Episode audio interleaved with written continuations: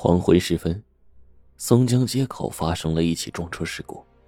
刘强开的奇瑞撞到了宝马的身上。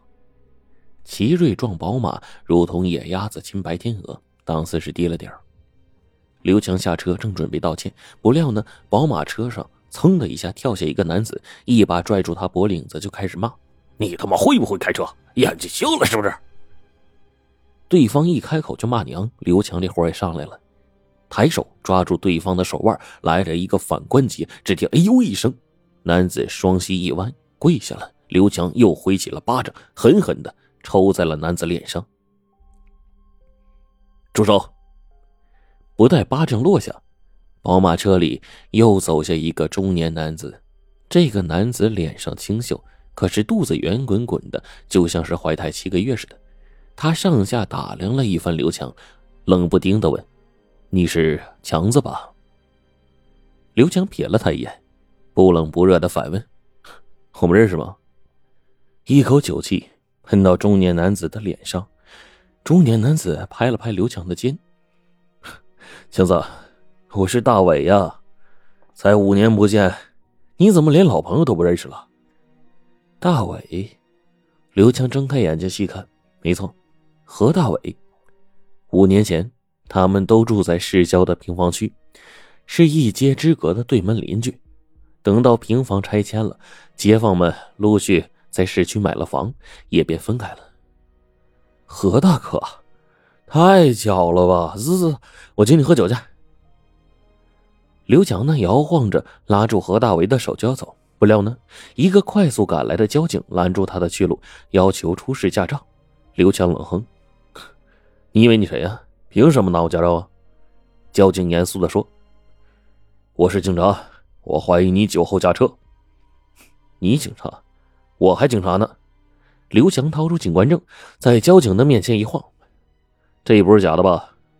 交警伸手要取，刘强肩膀一沉，顺势一顶，交警猝不及防，被撞了一个趔趄，一屁股跌坐在地上。就你这两把刷子，还配当警察？刘强正嘲弄着说着，交警呢已经举起了对讲机，然后呢叫了同伴过来。刘强两步走了过去，抢过对讲机，摔了个稀巴烂。何大伟见这事儿啊越闹越大，连忙劝刘强。刘强把他往车里一推：“你快走，这事我来处理。”走，往哪儿走啊？眨眼间，警笛呢响成一片，四五辆警车将路口堵了个严严实实。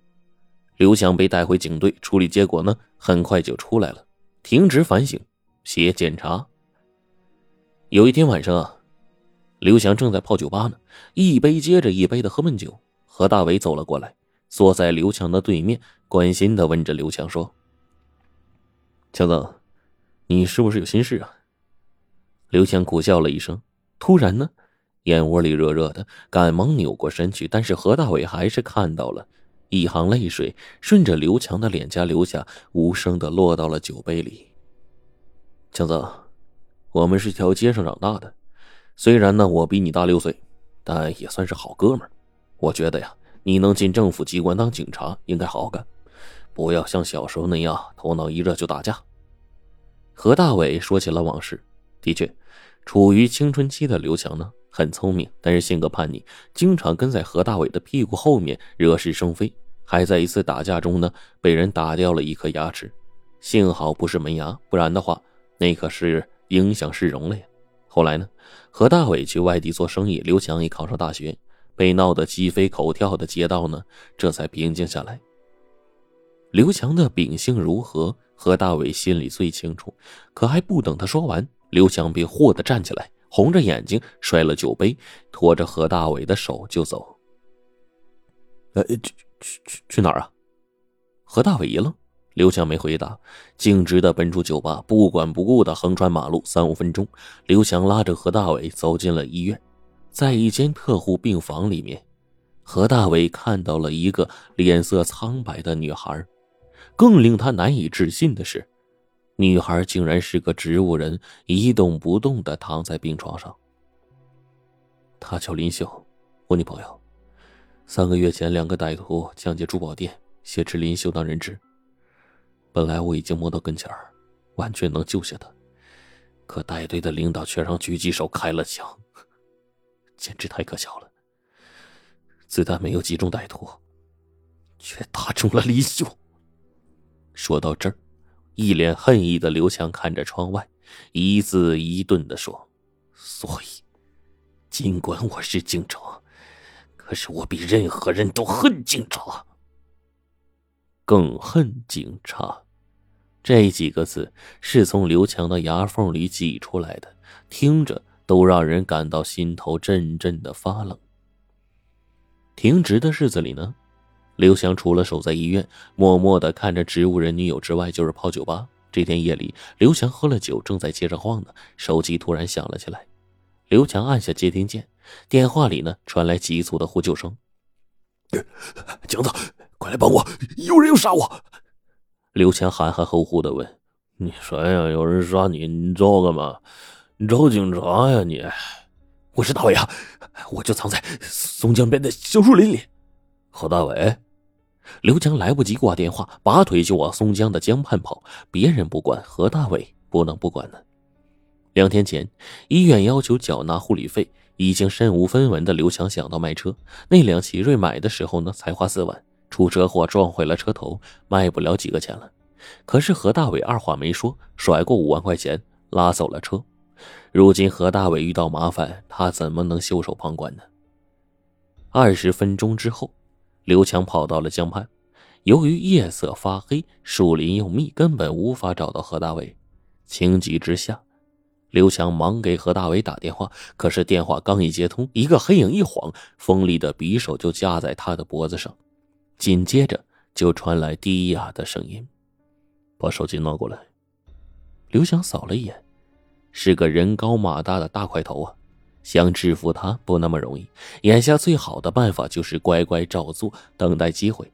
大块头接过手机，恶狠狠地说：“蒲大伟，这人你找来的？我给你三分钟时间，你再躲躲藏藏的当缩头乌龟，老子废了他！”你你们别乱来，他可是警察。何大伟在电话那头喊，大块头呢鼻孔出气，少拿警察忽悠我。你听好了，三分钟。都说你仁义讲哥们义气，我倒想看看是不是真的。说完，啪的一声挂断了电话。刘强镇定的问：“哥们儿，你跟何大哥有什么过节啊？至于动刀动枪的吗？”大块头冷声说：“我们的事儿你他妈少管啊！刚才他说你是警察，你是不是啊你？没错，以前是警察，现在被停职了。不料这个大块头懂得倒是不少，说：停职不等于撤职吧？既然你承认是警察，留着你呢也是找找麻烦。”恶狠狠的说着，大块头的手腕也加了力。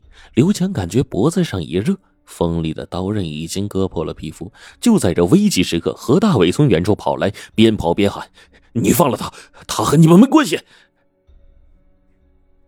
可是不等何大伟跑到跟前，附近低矮灌木丛突然跳出来两个人，抓住他，劈头盖脸就是一通打呀。借着暗淡的星光。刘强看到何大伟抱着肚子蜷缩在地上，已经被打得奄奄一息，满脸是血了。住手！别打了！刘强想挣脱，但看着他的人猛地挥起刀把，狠狠地砸在他的后脑勺上，咕咚一下，刘强只觉得脑中眩晕，人就昏了过去。等刘强醒来的时候，已经是第二天的早晨。